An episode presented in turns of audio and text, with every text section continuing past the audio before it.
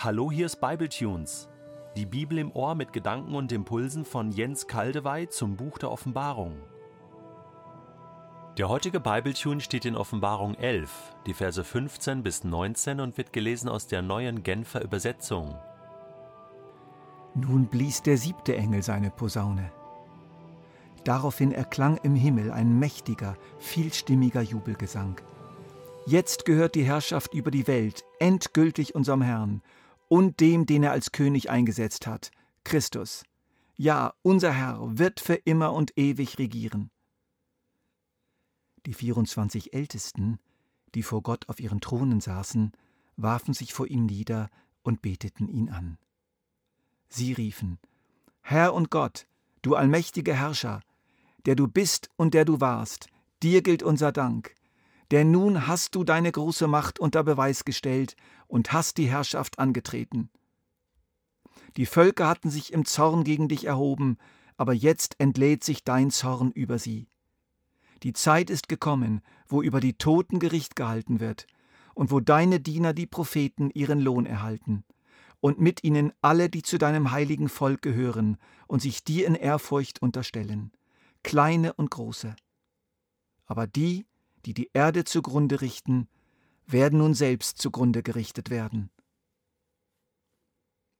Dann öffnete sich der Tempel Gottes im Himmel, und die Bundeslade, die im Tempel steht, wurde sichtbar. Blitze zuckten auf, begleitet von Donnergrollen und Donnerschlägen. Die Erde bebte, und ein furchtbarer Hagelsturm ging über die Erde nieder.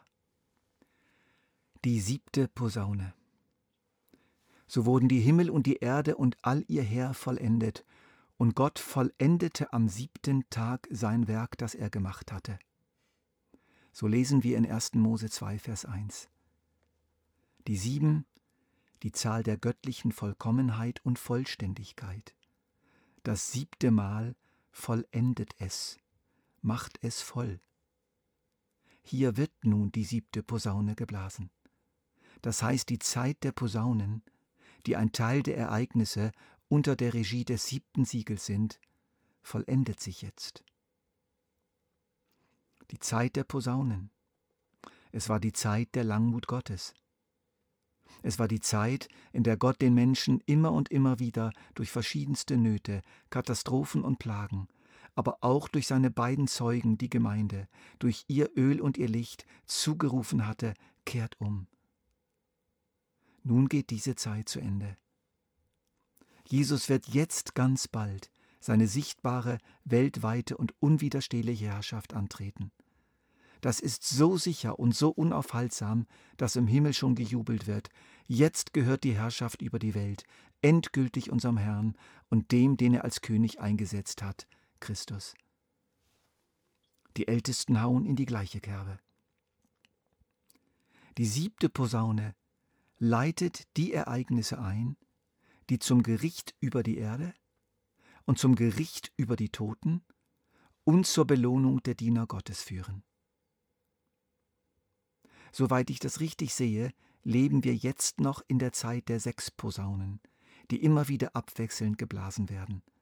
Aber jederzeit, wirklich jederzeit, kann die siebte Posaune erschallen. Die Vision geht weiter mit einer merkwürdigen Szene. Dann öffnete sich der Tempel Gottes im Himmel und die Bundeslade, die im Tempel steht, wurde sichtbar. Hier müssen wir ganz genau lesen.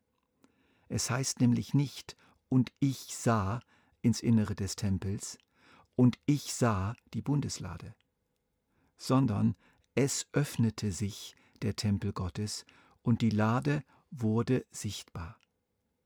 Das heißt doch nicht nur für Johannes, sondern für die ganze Schöpfung. Gott öffnet sich sozusagen. Gott wird in seinem Wesen offenbar für alle. Das bisher Verborgene wird klar erkennbar. Das Missverständliche an Gott weicht einem klaren Verstehen. Gott macht es jetzt allen klar, wer er ist. Wer denn?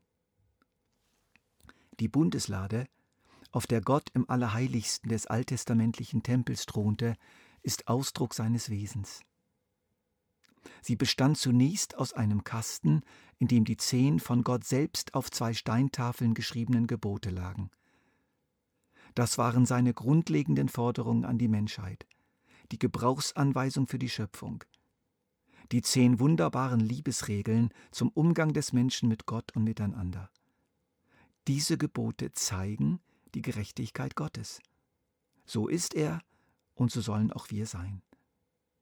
Gott ist ein Gott des Rechts und er richtet die Welt nach seinen Rechtsmaßstäben.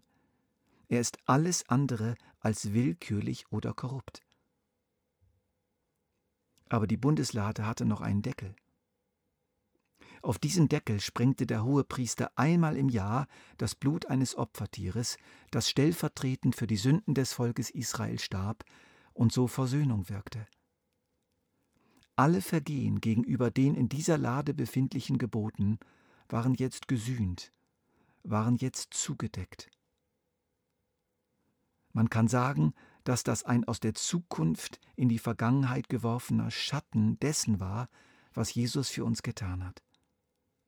In Römer 3,25 heißt es nämlich von Jesus, ihn hat Gott vor den Augen aller Welt zum Sühneopfer gemacht, wörtlich Sühnedeckel, für unsere Schuld. Hier steht im griechischen Text nicht Sühneopfer, sondern Sühnedeckel. Genau dieser Deckel der Bundeslade ist gemeint, der, besprengt mit dem Blut eines Opfertieres, die Sünden des Volkes zudeckte. Die Bundeslade ist also nicht nur ein Ausdruck der unbestechlichen Gerechtigkeit Gottes, sondern auch seiner Versöhnung, die er durch Christus bewirkt hat. Beides wird in der Vollendung der Zeiten weltweit offenbar. Es wird sichtbar, erkennbar, spürbar für alle. Für die einen wird Gott zum gerechten Richter, der sie gemäß ihrer Taten richtet. Für die anderen bleibt Gott der barmherzige Versöhner, der ihre Schuld durch Christus zugedeckt hat und dabei der Gerechte bleibt, weil sein Sohn für diese Schuld bezahlt hat. Sie werden zu Gott hin versammelt. Blitze zuckten auf, begleitet von Donnergrollen und Donnerschlägen. Die Erde bebte, und ein furchtbarer Hagelsturm ging über die Erde nieder. Das sind alles Symbole für das intensive Gerichtshandeln Gottes in der letzten Zeit. Wenn das losgeht, ist alles gelaufen. Deshalb, heute, wenn ihr seine Stimme hört, verhärtet euer Herz nicht.